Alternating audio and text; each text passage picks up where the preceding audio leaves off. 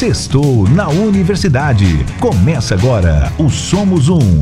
Universitários Missionários na Rede 316. Vamos nessa então, meu povo. Você pode participar, você pode interagir, pode mandar o seu recadinho, pode mandar o seu comentário, a sua pergunta. Queremos muito saber a sua opinião. 11 930 030316 para você participar com a gente do nosso assunto de hoje. A submissão feminina é uma doutrina machista?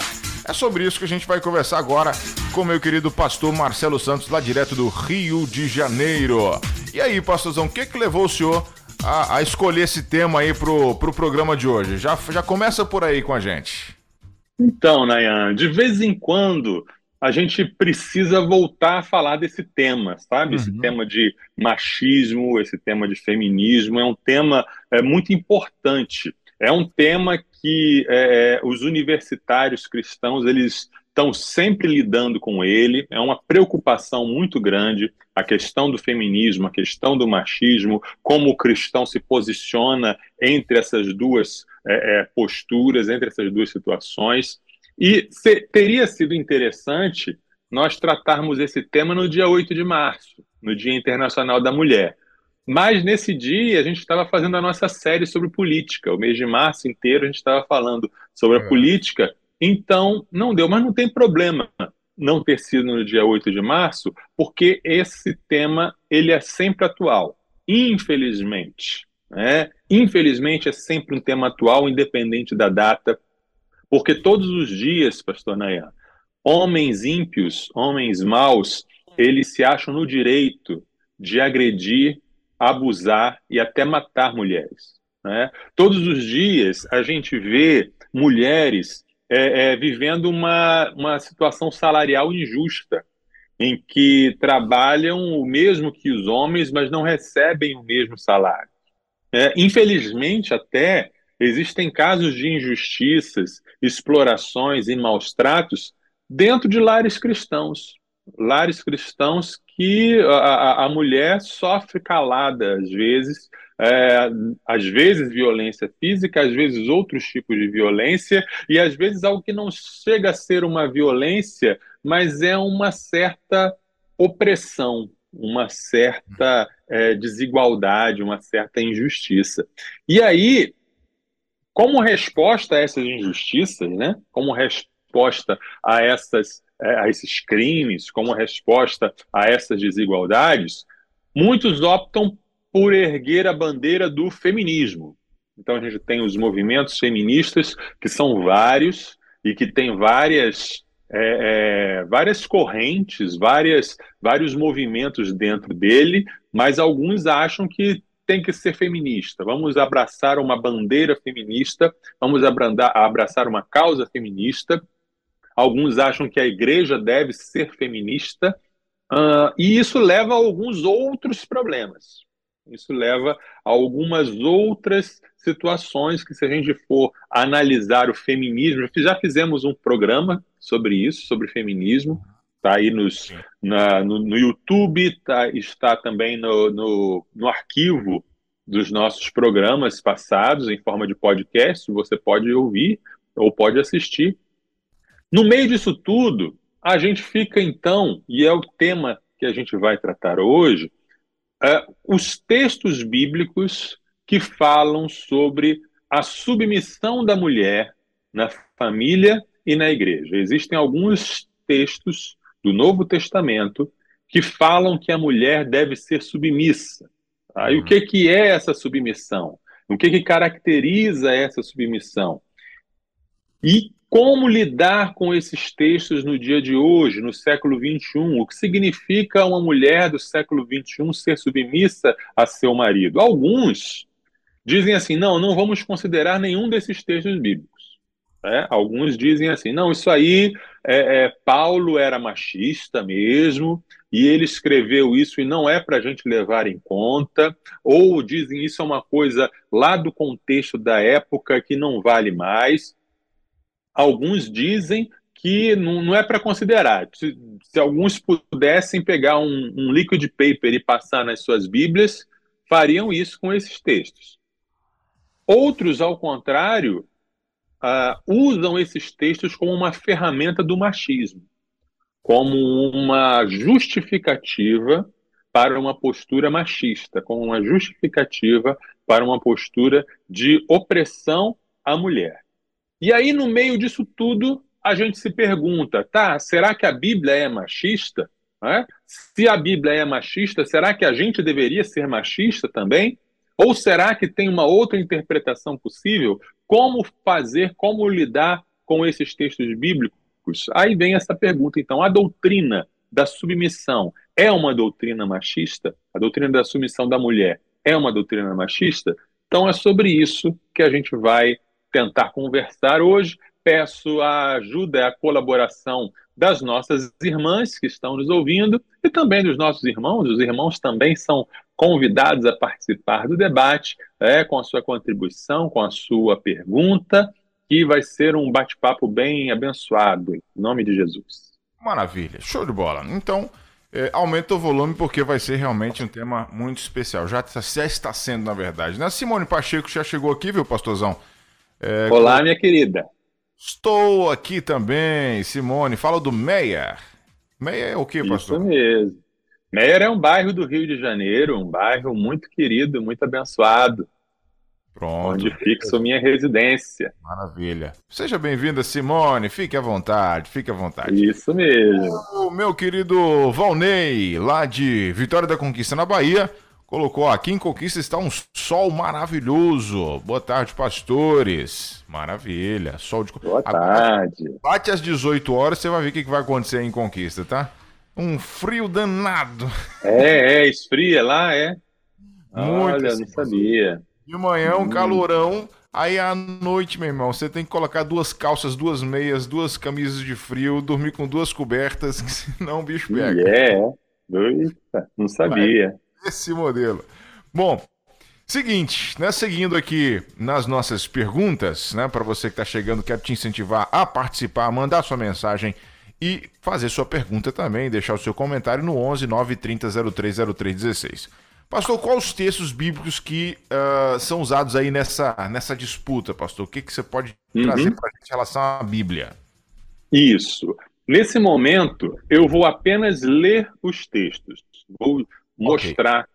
quais são os textos e a gente vai apenas lê-los para a gente ter uma ideia geral do que, que a gente está falando. Pode ser que alguém esteja chegando aqui e se pergunte, mas que textos são esses? Do que, que ele está falando? Qual, qual é o, o ensinamento bíblico que está sendo tratado aqui. Então, vou ler apenas esses textos e depois, nas, nas próximas perguntas, a gente vai tocando uma parte aqui, outra ali, tentando chegar a uma conclusão, tá? E o primeiro texto que eu vou ler é Efésios, capítulo 5, de 22 a 33. Esposas, que cada uma de vocês se sujeite a seu próprio marido, como ao Senhor. Porque o marido é o cabeça da esposa, como também Cristo é o cabeça da igreja, sendo ele próprio o salvador do corpo. Como, porém, a igreja está sujeita a Cristo, assim também a esposa se sujeite em tudo ao seu próprio marido. Maridos, que cada um de vocês ame a sua esposa, como também Cristo amou a igreja e se entregou por ela, para que a santificasse tendo-a purificado por meio da lavagem de água pela palavra, para a apresentar a si mesmo como igreja gloriosa, sem mancha, nem ruga, nem coisa semelhante, porém santa e sem defeito. Assim também, o marido deve amar a sua esposa como ama o próprio corpo. Quem ama a esposa, ama a si mesmo. Porque ninguém jamais odiou o seu próprio corpo. Ao contrário, o alimenta e cuida dele como também Cristo faz com a igreja, porque somos membros do seu corpo. Eis porque o homem deixará o seu pai e a sua mãe e se unirá à sua mulher, tornando-se os dois uma só carne. Grande é este mistério, mas eu me refiro a Cristo e à igreja. No entanto, também quanto a vocês, que cada um ame a sua própria esposa como a si mesmo e que a esposa respeite o seu marido. O próximo texto é 1 Pedro, capítulo 3, versículo 1 a 7. Igualmente, vocês, esposas, estejam sujeitas cada uma a seu próprio marido, para que, se ele ainda não obedece à palavra, seja ganho sem palavra alguma, por meio da conduta de sua esposa, ao observar o comportamento honesto e cheio de temor que vocês têm. Que a beleza de vocês não seja exterior, como tranças nos cabelos, joias de ouro e vestidos finos, mas que ela esteja no interior, uma beleza permanente de um espírito manso e tranquilo, que é de grande valor diante de Deus. Pois foi assim também que no passado costumavam se enfeitar as santas mulheres que esperavam em Deus, estando cada qual sujeita a seu próprio marido.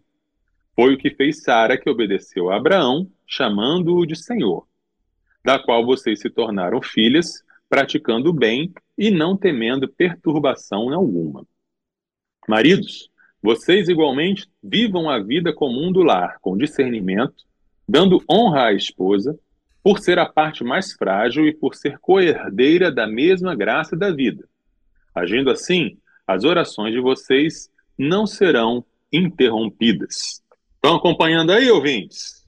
Estão acompanhando, estão anotando? Né? É uma boa oportunidade para você anotar para fazer uma pergunta. Vem cá, eu não entendi tal coisa. Vem cá, o que é isso? Outro texto que nós vamos ler é Colossenses 3, 18 e 19. Esposas, que cada uma de vocês se sujeite ao seu próprio marido, como convém ao Senhor. Maridos, que cada um de vocês ame a sua esposa e não a trate com amargura. Agora vamos para 1 Coríntios 11, de 3 a 16. Os primeiros textos que a gente leu falam do contexto do lar, né? o contexto do marido e da esposa.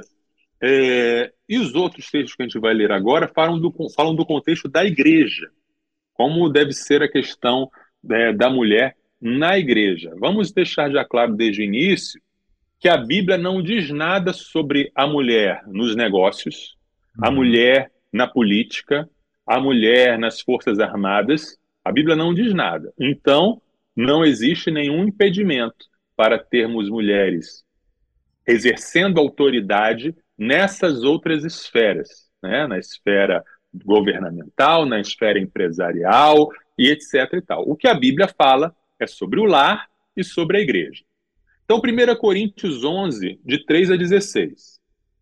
E aí, no programa, a gente vai ver o que, que a Bíblia fala sobre a mulher no lar e na igreja. Uh, quero, porém, que saibam que Cristo é o cabeça de todo homem, e o homem é o cabeça da mulher, e Deus é o cabeça de Cristo. Todo homem que ora ou profetiza com a cabeça coberta desonra a sua própria cabeça. Toda mulher, porém, que ora ou profetiza com a cabeça, cabeça descoberta, desonra a sua própria cabeça, porque é como se a tivesse rapada. Portanto, se a mulher não cobre a cabeça, nesse caso que rapa o cabelo. Mas se é vergonhoso para a mulher tosquear-se ou rapar o cabelo, que ela cubra a cabeça porque o homem não deve cobrir a cabeça, por ser ele imagem e glória de Deus, mas mulher é glória do homem. Porque o homem não foi feito da mulher, mas a mulher foi feita do homem. Porque também o homem não foi criado por causa da mulher, e sim a mulher por causa do homem. Portanto, por causa dos anjos, a mulher deve trazer um sinal de autoridade na cabeça. No Senhor, todavia, nem a mulher é independente do homem, nem o homem independente da mulher. Porque assim como a mulher foi feita do homem, assim também o homem nasce da mulher, e tudo vem de Deus. Julguem entre vocês mesmos: é próprio que a mulher ore a Deus com a cabeça descoberta? Ou a própria natureza não lhes ensina que é desonroso para o homem usar cabelo comprido? E que, tratando-se da mulher, é para ela uma glória? Pois o cabelo lhe foi dado em lugar de véu. Mas, se alguém quiser discutir essa questão, saiba que nós não temos tal costume, nem as igrejas de Deus. 1 Coríntios 14, 34 e 35, que as mulheres se conservem caladas nas igrejas, porque não lhes é permitido falar, mas estejam submissas, como também a lei o determina. Se, porém, querem aprender alguma coisa, perguntem em casa ao seu próprio marido, porque para a mulher é vergonhoso falar na igreja. E se vocês achavam que o negócio estava ficando quente, complicado, vamos para 1 Timóteo 2, de 8 a 15. E aí você vai ver o que, que é complicado. 1 Timóteo 2, de 8 a 15. Quero, pois, que os homens orem em todos os lugares, levantando mãos santas, sem ira e sem animosidade. Da mesma forma que as mulheres, em traje decente, se enfeitem com modéstia e bom senso, não com tranças no cabelo, ouro, pérolas ou roupas caras, porém com boas obras, como convém a mulheres que professam ser piedosas. A mulher aprenda em silêncio, com toda submissão. E não permito que a mulher ensine, nem que exerça autoridade sobre o homem. Esteja, porém, em silêncio, porque primeiro foi formado Adão, depois Eva. E Adão não foi iludido, mas a mulher, sendo enganada, caiu em transgressão.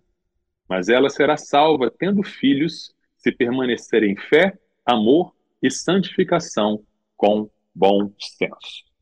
Então, esses aí são os textos bíblicos que são usados para ensinar a submissão da mulher no lar e na igreja.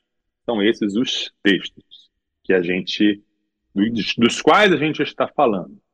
Bastante texto, bastante texto. Bom, 3 horas e 27 minutos, 3 e 27, quem está chegando aí, né, um assunto aqui de hoje, no nosso Somos Universitários Missionários, a gente está falando sobre a submissão feminina, é uma doutrina machista? É uma pergunta que a gente está é, tentando responder aqui no decorrer desse programa. E você é convidado para estar tá com a gente, participar, deixar o seu abraço, 11 9 30 03 03 16, tá? A Nilvana acabou de chegar por aqui. Bem-vinda, Nilvana. Nilvana Alves é da Primeira Igreja Batista Missionária de Brumado, na Bahia. Né, tá lá acompanhando a gente. Deus abençoe, galera de Brumado. Bem-vinda. A irmã Luziette, lá de Paulista, Pernambuco. Boa tarde, Nayan. Graça e paz. Saí agora do médico e já vou vindo a 316 no trânsito. Pronto, maravilha. Isso. Obrigado, Alegria ter você com a gente. 3 horas e 28 minutos aqui na nossa rede 316. Portanto, vamos aqui para a nossa uh, próxima pergunta de hoje. É, você que, que quer deixar sua pergunta, você pode ficar à vontade, tá? Eu quero que você fique muito à vontade. Hoje a gente. Eu queria muito que a galera te apertasse hoje aqui, viu, pastor Marcelo? É, eu tava, tava aqui torcendo pra galera, galera apertar o pastor Marcelo e é muito bom. O povo tá, o povo tá tranquilo por enquanto, né? Vamos lá. Esse, esses textos que o senhor leu, é, esses textos são válidos. Eles são válidos para o dia de hoje ou, ou, ou, são questões de contexto da época? Isso. Porque tem muito isso, né, pastor? Sim. Acho que a gente tem que dar uma diferenciada aí. O que, que o senhor pode dizer para a gente em relação a isso? Essa, essa é a grande questão, não é, Nayan? Uh, os textos estão aí, os textos dizem o que eles dizem. A grande questão é: eles são mandamentos para toda a igreja, em todas as épocas, em todas as culturas, ou era uma, era uma questão local, era uma questão daquela época, daquela cultura, e que não dizem mais respeito a nós. É esse o ponto que vai nos fazer entender ou interpretar esses textos. Existe, por exemplo, uma postura teológica chamada igualitarismo tá? que, são, que são pessoas sérias, pessoas que creem na Bíblia, é, pessoas que argumentam e constroem os argumentos em cima da Bíblia. E os igualitaristas, eles dizem, eles dizem assim, que essa hierarquia entre homens e mulheres, essa diferença de posição, essa diferença de autoridade existente entre homens e mulheres é causada pelo pecado.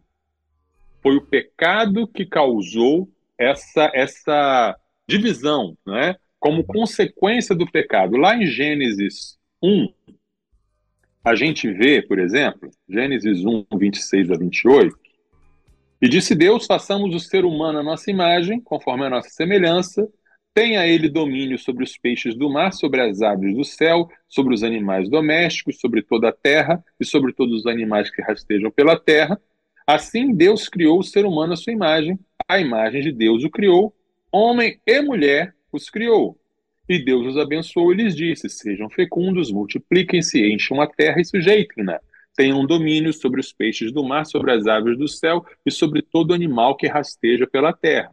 Então, segundo os igualitaristas, Deus criou o ser humano, homem e mulher, em posição de igualdade. E os dois, homem e mulher, deveriam dominar sobre o restante da criação. Acontece que a queda veio trazer a hierarquia, segundo a posição igualitarista. A queda veio trazer essa diferença. Lá em Gênesis 3, versículo 16, Deus diz à mulher: Aumentarei em muito os seus sofrimentos na gravidez, com dor você dará à luz filhos, o seu desejo será para o seu marido e ele a governará.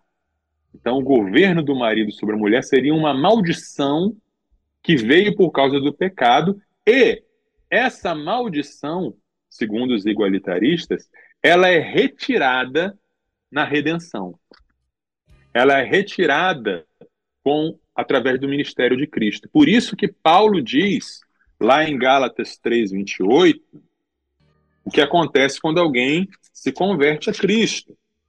Assim sendo, não pode haver judeu nem grego, nem escravo nem liberto, nem homem nem mulher, porque todos vocês são um em Cristo Jesus.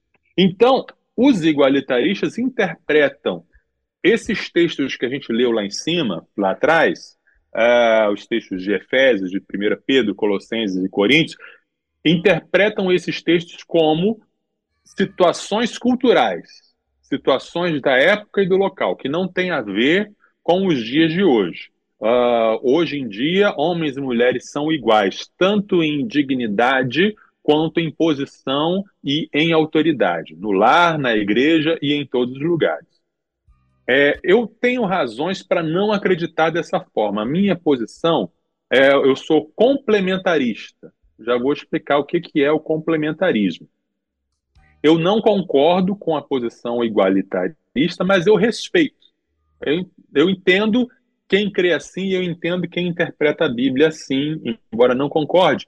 Agora, o que eu não respeito mesmo é a posição daquele que diz assim, ou daquela que diz assim: Paulo era machista. Paulo era machista, então nada disso serve. É, precisamos re, é, reescrever a Bíblia. A Xuxa falou isso recentemente, né?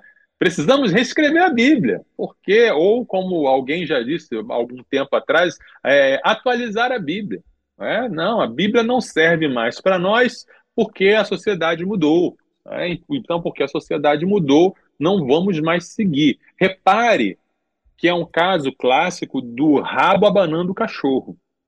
Tá? Não é eu vou, eu vou estudar a Bíblia, eu vou interpretar a Bíblia, eu vou procurar entender o que a Bíblia diz, se ela diz isso ou não, e aí eu vou ajustar o meu comportamento para o que a Bíblia diz. Não.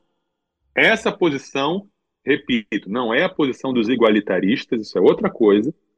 É uma galera que tem um comportamento e acha que a sociedade tem um comportamento, então vamos mudar a Bíblia para se ajustar ao nosso comportamento. Isso aí eu não, não aceito, né? Não é uma coisa que, que, que a gente deva fazer.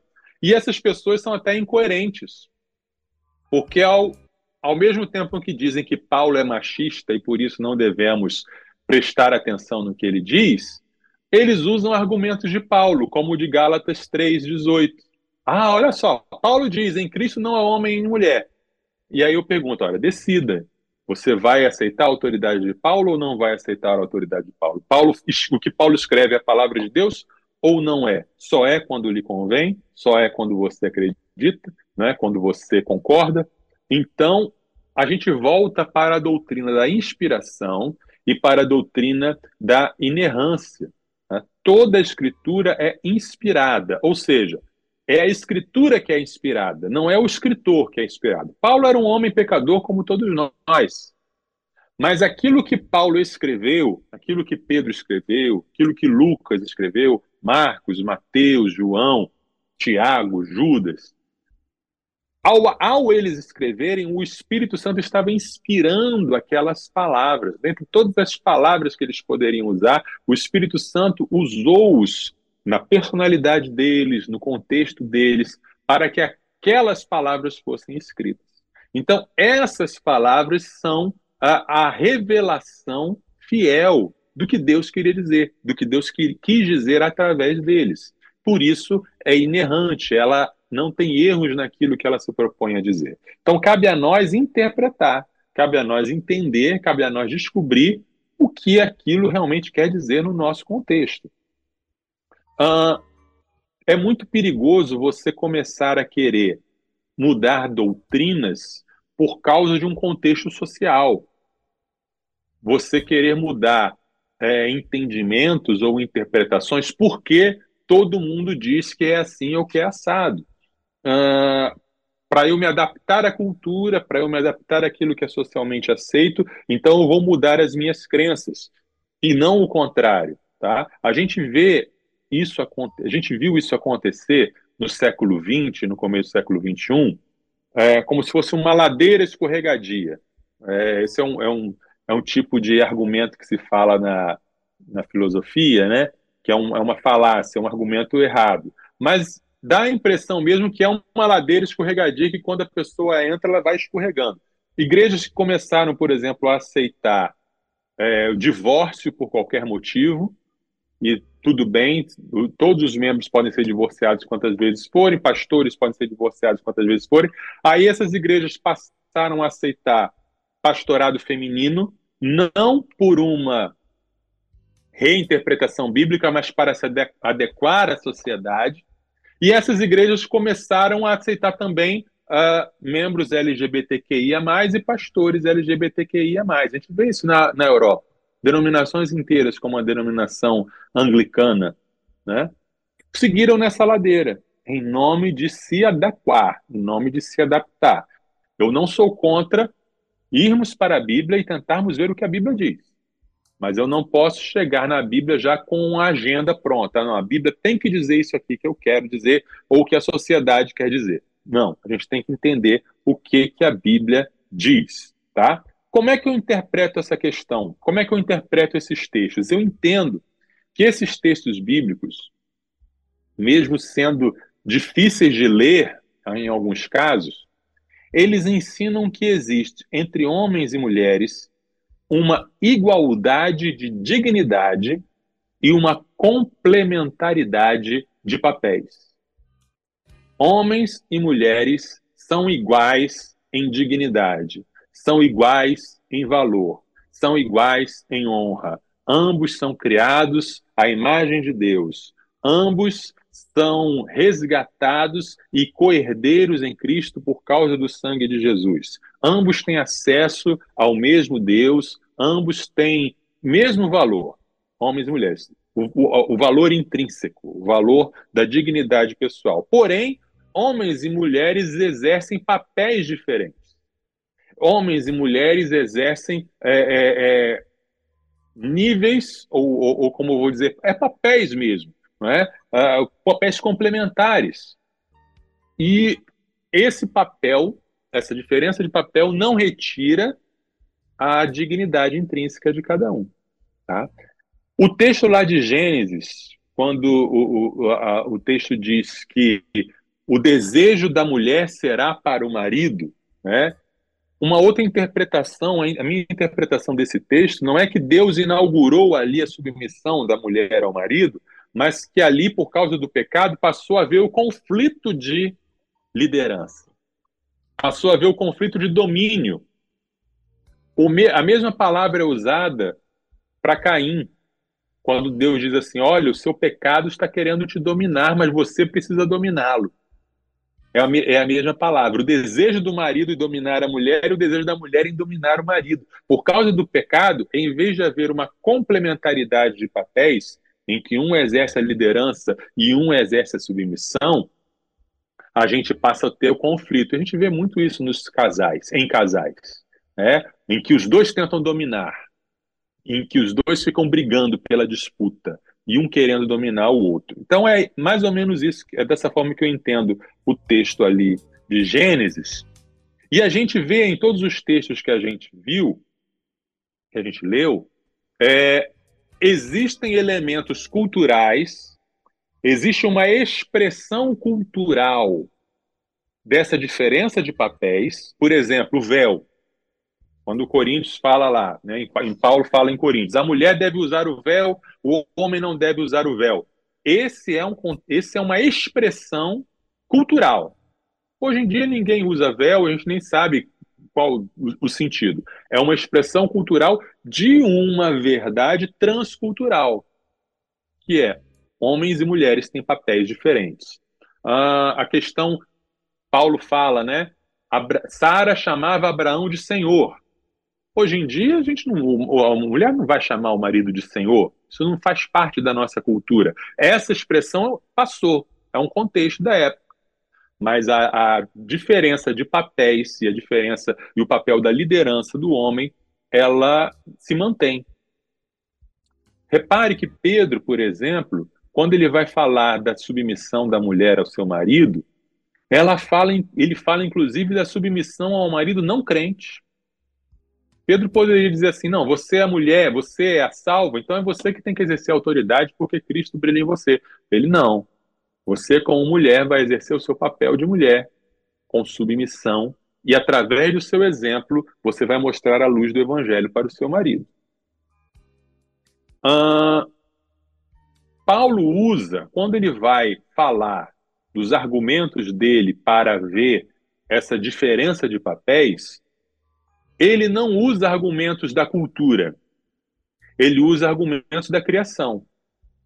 Ele fala sobre a criação de Adão, a criação de Eva, ele fala sobre a ordem em que foram criados. Então ele vai lá para trás, ele não fala, olha, não fica bem. Ele até usa, né, na questão de cortar o cabelo, mas em geral os argumentos que ele fala são argumentos para da criação, não argumentos culturais. E o maior exemplo de que a diferença de papéis não implica numa diferença de dignidade é quando Paulo diz assim: olha, o homem é o cabeça da mulher, assim como Cristo é o cabeça do homem, e Deus é o cabeça de Cristo. Não temos nenhum problema em admitir que Cristo é o meu cabeça. Né? Não tenho nenhum problema em admitir isso. Eu, eu sirvo, eu estou debaixo da autoridade de Cristo, que é o cabeça. Certo? Mas a gente tem problemas de dizer que o homem é o cabeça da mulher. Mas o texto também diz que Deus Pai é o cabeça de Cristo. Então, o que, que isso nós estamos aprendendo aqui? Que na Trindade existe diferença de papéis. Na Trindade existe alguém que lidera e alguém que se submete. E isso não diminui Cristo.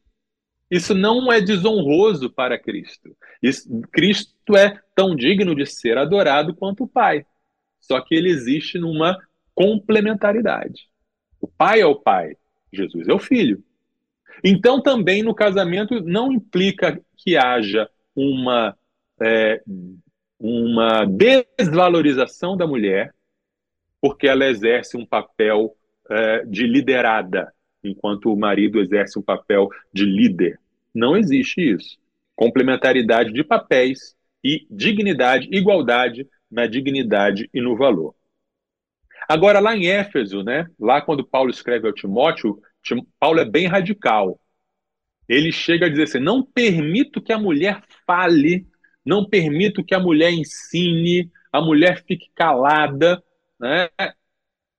Não, não pode exercer ministério nenhum. Alguns interpretam uh, esse texto e alguns proíbem mesmo que a mulher seja professora, que a mulher seja, que a mulher pregue na igreja, que a mulher tem tem lugares que a mulher não pode nem fazer oração em público na igreja, né?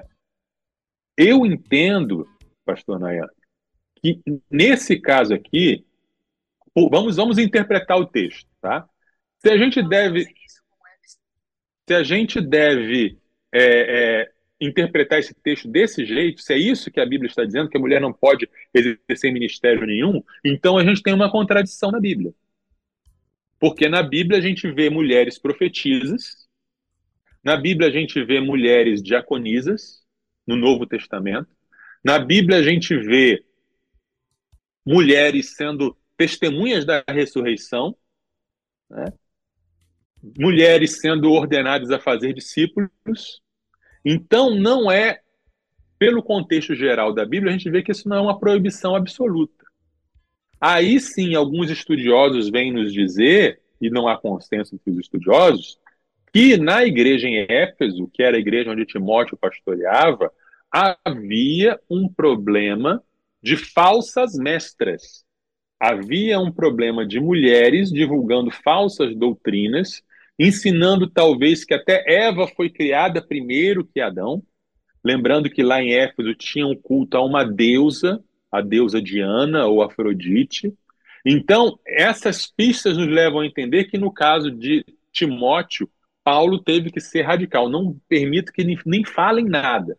Mas a gente vê em outros exemplos do, do Novo Testamento, até mesmo em 1 Coríntios, que tem mulher profetizando, né? que existe o dom da, da profecia dada também a mulheres. Tá? Então, é, o que, que, a gente entende desses textos sobre a mulher na igreja? Que eu, a minha interpretação, que Paulo está o que Paulo está proibindo é a mulher exercer autoridade pastoral, a mulher ser a líder da igreja, a mulher ser a episcopos, né? Existem três palavras gregas para definir pastor é, é, é presbíteros, que é aquela o ancião, aquela pessoa que é honrada com, com respeito e dignidade, oimen, que é o dom de pastor, o dom de cuidar dos outros, e episcopos, que é o responsável pela igreja, o líder da congregação. Eu não vejo nenhum problema da mulher ser poimen, ela ter o dom de pastora, o dom de cuidado. Não tem o problema da mulher ser presbítera, ou seja, ela ser honrada com um título, né? mas eu vejo problema na mulher exercer, a, a ser a líder, a pastora de uma congregação local, diante dessa diferença de autoridades, diante dessa diferença de papéis que mulheres e homens devem ter. Tá? Não sei se temos aí perguntas. O pessoal vai me apertar. Vocês, pessoal, vocês concordam com o pastor Marcelo? Vocês concordam com isso que ele acabou de falar? Eu penso da mesma forma, viu, pastor Marcelo? Eu tô, eu tô contigo aí nesse raciocínio. Bom, 3 horas e 47 minutos aqui na nossa Hit 316, 347. Vamos seguindo por aqui. Antes, abraçar o Eurisson, que acabou de escrever pra gente aqui, ó. A Bíblia é o livro de regras de fé e práticas para o cristão que confessou a fé em Cristo o Elson, que é lá de Aracaju, Sergipe, assim, ele, ele compartilhou com a gente Filipenses 4, né? No versículo 8, que fala: Quanto ao mais, irmãos, tudo que é verdadeiro, tudo que é honesto, tudo que é justo, tudo que é puro, tudo que é amável, tudo que é de boa fama, se há alguma virtude e se há algum louvor, pensai nisso, nisso pensai. Obrigado, Elson, pela sua contribuição com a gente. O pastor Valbério Lima está participando com a gente lá da Congregação Batista em Casinhas, que fica no estado do Pernambuco. Colocou aqui, deixa um abraço para os ouvintes e todos que fazem parte da 316. Parabéns ao pastor Marcelo pelo ensino transmitido essa tarde. Temos também aqui a Míria, lá de Resende. Tem uma dúvida: se o marido não é submisso a Cristo, a esposa cristã deve ser submissa ao marido? Ótima pergunta aí, pastorzão.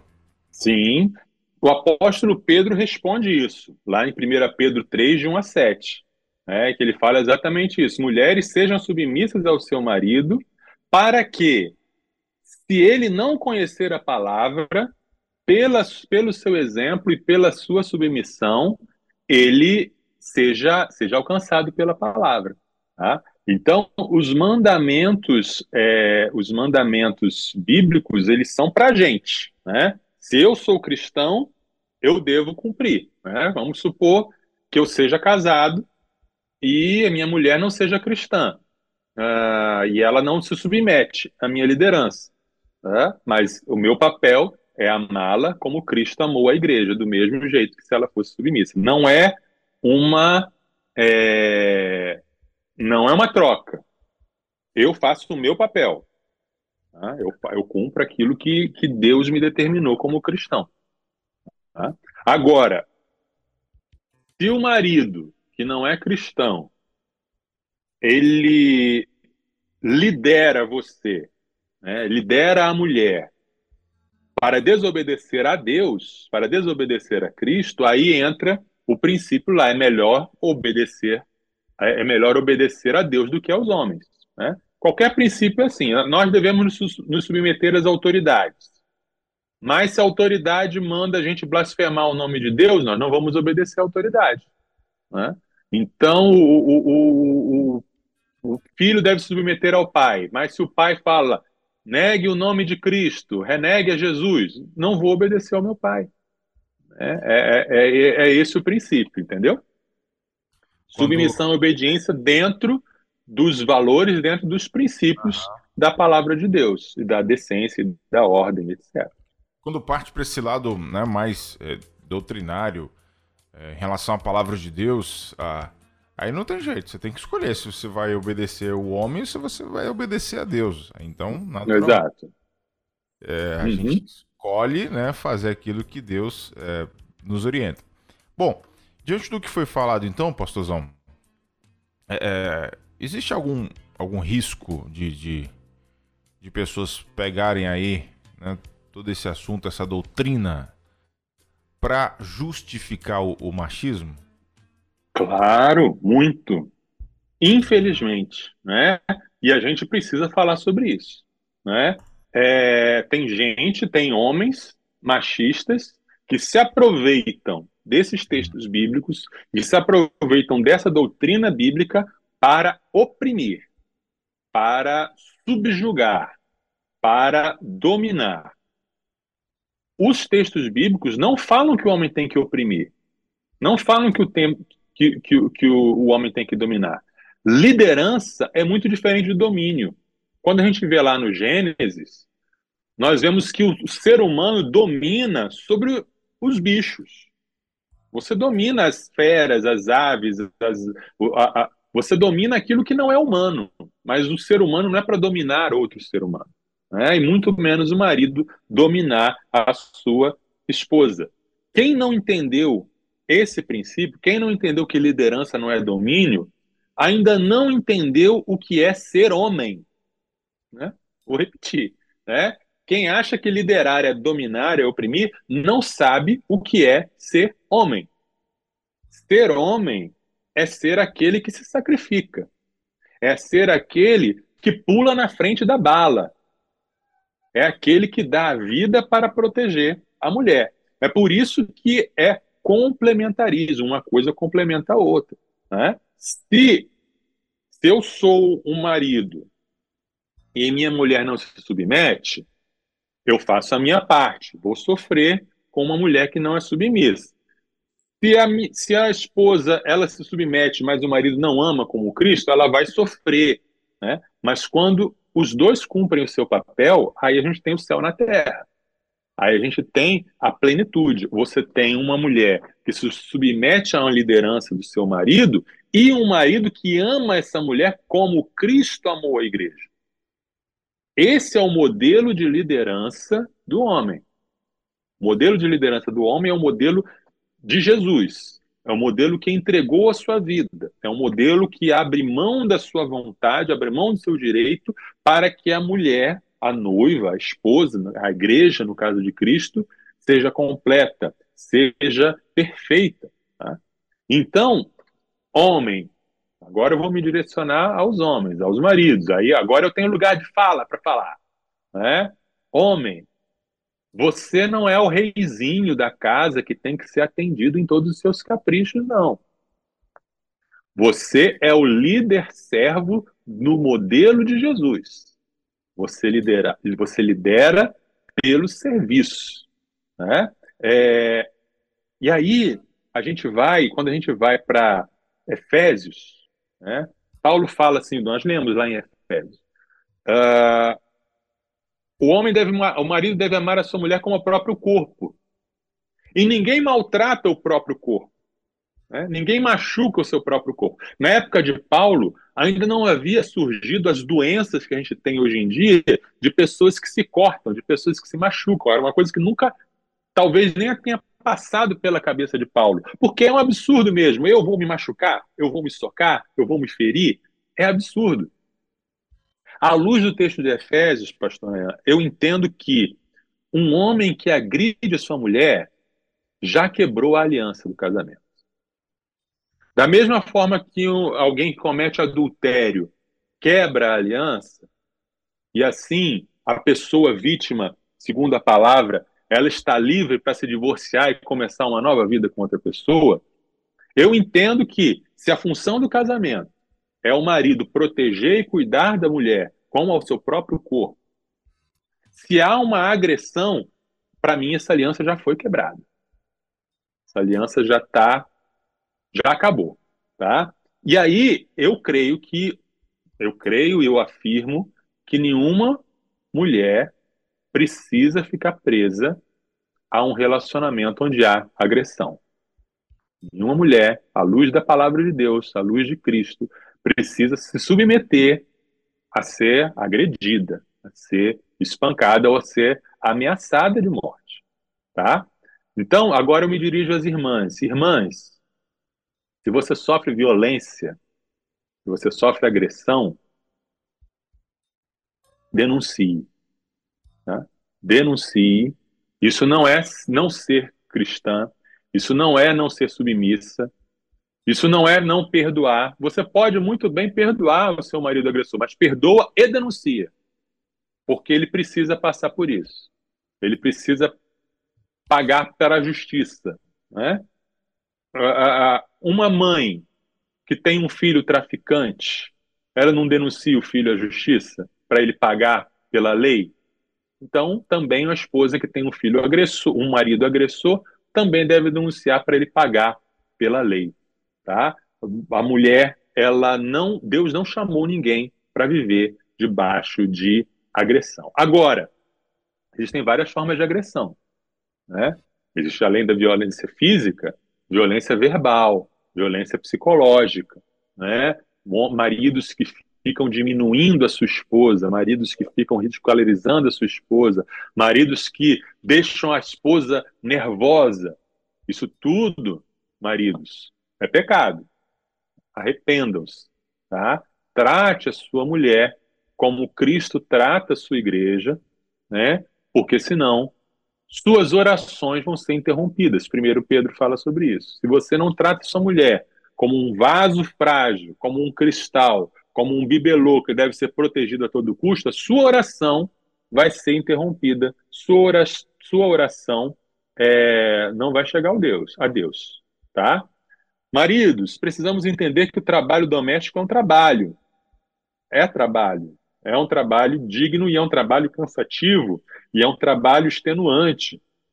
Uh, o marido, ele não ajuda a mulher em casa. Né? Essa linguagem a gente deve mudar. Ah, eu ajudo minha mulher no trabalho doméstico. Não. Você participa de um trabalho que é de todo mundo.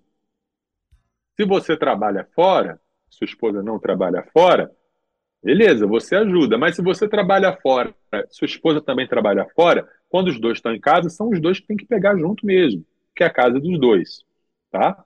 Isso não diminui em nada a sua masculinidade, a sua liderança, né? Você lavar uma louça, você pendurar uma roupa, você passar uma roupa, não diminui em nada, você não deixa de ser homem por causa disso, né? Jesus pegou a bacia, pegou a, a, a, o pano, e foi lá lavar os pés. Né? Jesus é o nosso modelo de liderança, Jesus é o nosso modelo de homem, Jesus é o nosso modelo de, de líder, de. Enfim. Existem muitos padrões de comportamento que precisam ser quebrados. Hoje em dia tem, a, tem um movimento do tal de Red Pill. Já ouviu falar, pastor Nayan? Não, não. É um movimento, é um movimento de uns homens bobos.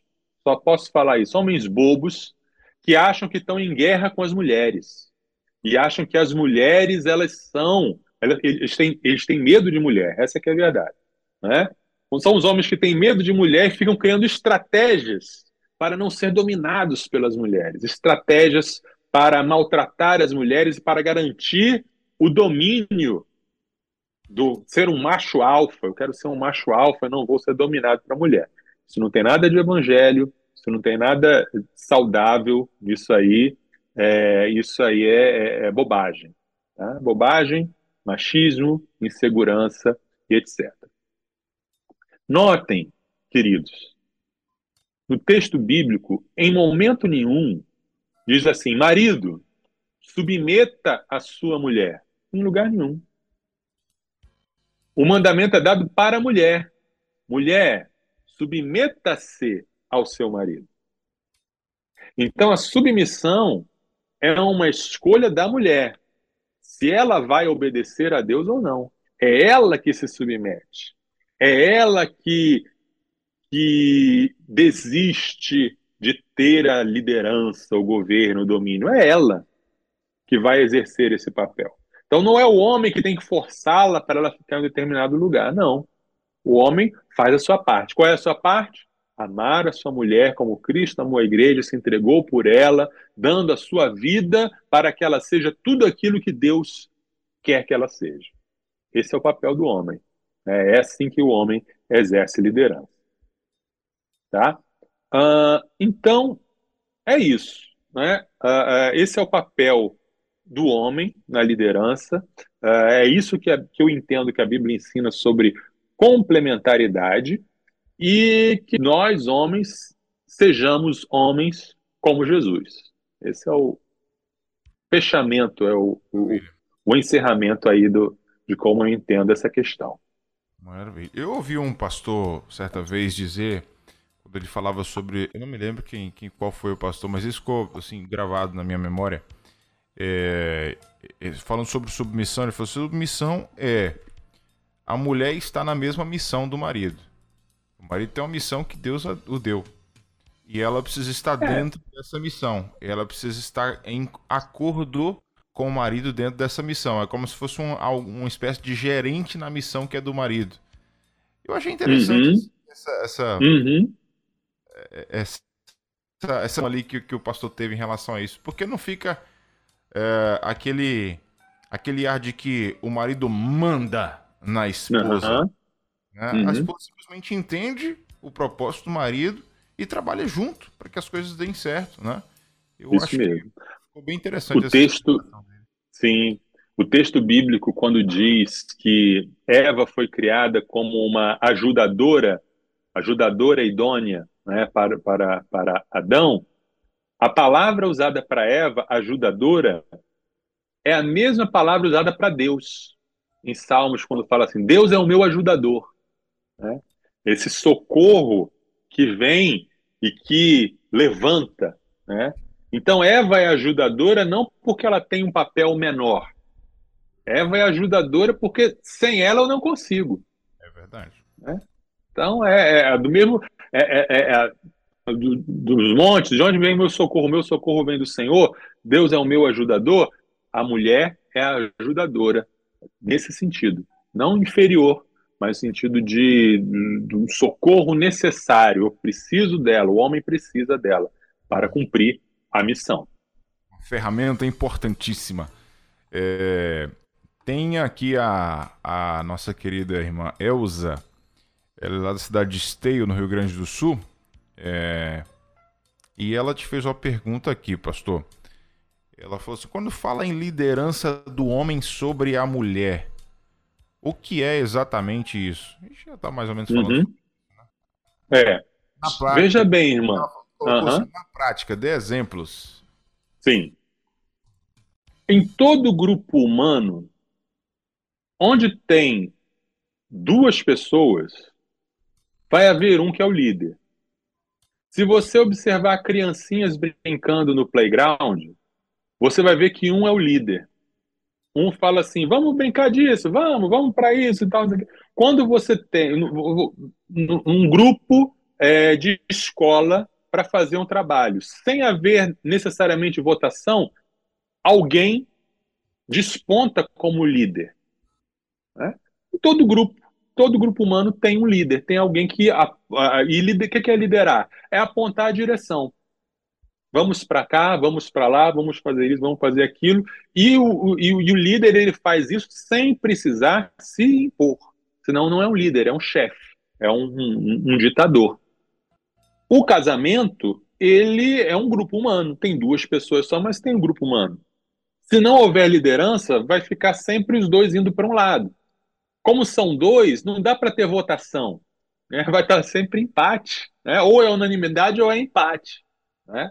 Então, o líder é aquele que traça o caminho e diz: vamos. E quando ele é um bom líder, ele sabe liderar, essa ida é suave. Né? E quando há, há também a disposição para para a, a submissão, isso é suave. Então, isso inclui é, é, a criação de filhos, isso inclui finanças, isso inclui uh, uh, o que fazer, como, como proceder, quais são os alvos, quais são os planos para o casal. Agora, a mulher, como eu falei, é ajudadora idônea. Ela não é passiva. Dizer, ah, ela, ela, ela tem voz. Né? Ela, é, ela é a copiloto desse barco. Então, a mulher, ela diz, olha, veja bem, se você a gente fizer assim, assim, assim, vai dar errado nisso aqui, aqui. E o líder sábio, o marido sábio, ele acolhe essa palavra porque sabe por experiência que se ele não ouvir essa palavra, ele vai se dar mal na sua liderança. Então, é, é essa que é a dinâmica. Né? O marido é o líder, mas um líder sábio que ouve a, a, a, o conselho, que ouve e recebe essa orientação, mas ele é o líder é ele que se responsabiliza. É ele que diz quando há um, um impasse, é ele que diz, não, mas nós vamos, eu ouvi o que você tem a dizer, mas é por aqui que a gente vai. E aí a esposa diz, ok. Né? Então é, é, é, é por aí. Né? Essa, é, essa é a maneira prática. Tem que ter um líder, sempre tem que ter um líder. E o líder que Deus designou para ser no casamento é o marido. Muito bem. É, mas aqui para nós, que, enfim, eu, eu acho que não, não tem jeito não. É, o homem, quando se fala da questão de ajudadora, cara, a gente precisa muito. É muito. Com certeza, com certeza. A, a, a, a, Simone, se eu não ouvir, quando eu não ouço, eu sempre me dou mal. É isso. Né? Quando, ela tem uma, uma intuição. Se, se é que isso. É, Pois é, ela, ela, as mulheres percebem coisas que a gente não tem. Nós, nós, homens, às vezes somos muito ligados no que está bem da frente dos nossos olhos Sim. e não percebemos as coisas ao redor, intenções, desejos, possibilidades. Então a gente precisa dessa, dessa, dessa ajuda. Eu não tomo nenhum passo sem conversar, sem consultar, sem ouvir. E, e, e, eu sou, já aprendi a duras penas a, a, ouvir o que a minha ajudadora tem a me dizer. É isso. Inclusive, ela comentou aqui o seguinte: é, é, deixa eu ver aqui. Na verdade, ela fez uma pergunta primeiro, né? Eu acredito que o senhor já até respondeu essa pergunta. A submissão da mulher cristã deve se sujeitar à sua desvalorização pessoal? Senhor falou sobre isso, né? É, é não, claro que não. Ela deve primeiro saber qual é o seu valor e se houver essa é, humilhação, desvalorização, ela vai falar, epa, peraí, não é assim não, né? Eu sou filha do Pai Celestial, eu tenho, é, é eu tenho dignidade, né? Submissão, lembrando, é diferença de papéis, mas igualdade em dignidade, igualdade de valor. E ela complementa dizendo o seguinte: temo que o machismo Temo que o machismo disfarçado de doutrina bíblica em ministérios de casais fecha a porta para o diálogo e para o questionamento. Já ouvi mulheres cristãs dizerem que não questionam atitudes erradas dos seus maridos porque, entre aspas, ele é o cabeça. Perigoso não, isso. Não, mas né? aí é perigoso e, e, e a mulher que não faz isso está, sem querer, é óbvio, mas está prejudicando a liderança do seu marido porque uhum. está privando o seu marido de ser um líder melhor. Né? Se a mulher ela é ajudadora, ela tem que chegar para o marido e falar: marido, você não está liderando bem. Você não está tendo atitudes de um bom líder. Né? Isso uhum. vale para todas as, todas as instâncias. Né? A igreja que vê um pastor fazendo coisa errada, a igreja que vê o pastor sendo ditador, ensinando falsa doutrina ou se comportando mal, a igreja tem que chegar para esse pastor e, e, chamar a atenção desse pastor. Fala, pastor, não é assim. Né? O, o líder precisa ser confrontado com o seu pecado, porque todos pecam. Né? Todos pecam, maridos pecam, esposas pecam, líderes pecam, pastores pecam. E aí a gente precisa ser chamado à, à, responsabilidade E ninguém melhor do que isso do que a própria esposa. Ninguém conhece melhor o seu marido do que a própria esposa. A esposa conhece aquilo que às vezes nem o próprio marido sabe sobre si mesmo. E aí ela vai lançar essa luz, vai dizer: olha, você está errando nisso, nisso, nisso. Você precisa melhorar nisso, nisso, nisso. E aí ele vai melhorar. Né? Então, o pastor é o líder, é, é a mulher, aliás, que entende que submissão é fechar os olhos, abaixar a cabeça e apenas seguir ordens, não entendeu ainda o que é submissão. Né? A submissão é ser essa ajudadora idônea. Isso inclui a tarefa difícil, às vezes, de chegar, conversar, colocar o marido no banquinho e falar assim: marido, eu quero que você me lidere, mas você não está liderando legal. Você precisa mudar nisso, nisso, nisso, nisso, nisso. Né? São, o líder, são... O líder ter humildade para ouvir e absorver aquilo. Isso. Né? Sem ensinar isso, também. Isso mesmo. Eu, eu aprendi a ser um, um marido né, e a ser um, um homem melhor por causa de conversas assim que eu tive com a minha esposa. Uhum. Dela chegar, sentar, falar: olha, você precisa mudar nisso, nisso, nisso, nisso. Né? Então é, é assim que a minha liderança é aperfeiçoada. Né? Eu, não, eu não teria aprendido sozinho. Não, Deus não ia falar direto para mim. Não é assim que funciona. Né? Então, mulheres, sejam submissas, inclusive dando feedback de, como o marido deve melhorar como, como marido. A, a, nossa irmã Van Gomes chegou por aqui. Nossa irmã Van Gomes que faz toda segunda-feira com o pastor Welber o Virtuosos Modo On. É, ela, inclusive, já abordou esse, esse assunto, né? Uh, no seu quadro na parte da manhã e colocou um comentário aqui, ó. Falou: Fala Deus, abra os olhos do nosso coração. Amém. Um abraço, Van, para você, para o Léo, para os filhos. Deus abençoe vocês aí. Alegria tê-los conosco, tá bom? Legal demais ter, ter a sua contribuição com a gente também aqui no Tarde Viva. O Roger Zengo também chegou aqui. Roger lá de Curitiba. É, tão nocivo quanto o machismo é o feminismo, que deturpa a palavra de Deus. Hoje. Com certeza. Ele colocou assim: homem e mulher são iguais diante de Deus, mas possuem funções diferentes, complementares. Juntos, em equilíbrio e principalmente firmados em Deus, formam a combinação ideal para a condução do lar e da família, além, lógico, das é, diferenças biológicas. Maravilha. Amém. É isso, Roger. Maravilha. Show, show de bola. Gostei do seu comentário. É, Pastorzão, então é isso. Quer finalizar com mais alguma coisa, queridão? Fica à vontade. Efésios 5, 21, que é o que começa o texto, é, o 22 fala: mulheres sujeitem-se aos seus maridos. Mas o 21 diz: sujeitem-se uns aos outros. Então, dentro da submissão né, específica da mulher a marido, existe também a submissão de uns aos outros e todos submissos a Cristo. É, assim estaremos todos juntos crescendo, cada um com seu papel e cada um com seu valor, é, crescendo na imagem e semelhança de Jesus. Show de bola. 4 e 13, semana que vem, de que, que nós vamos falar, pastor Marcelo? Nosso tema da semana que vem será Alegria em meio à dor, paz em meio à guerra. Alegria em meio à dor, paz em meio à guerra. Interessante. Vai ser massa. Sexta-feira que vem, então, a gente se encontra por aqui. Convido o pessoal para conhecer o trabalho do Somos Um também, pastorzão.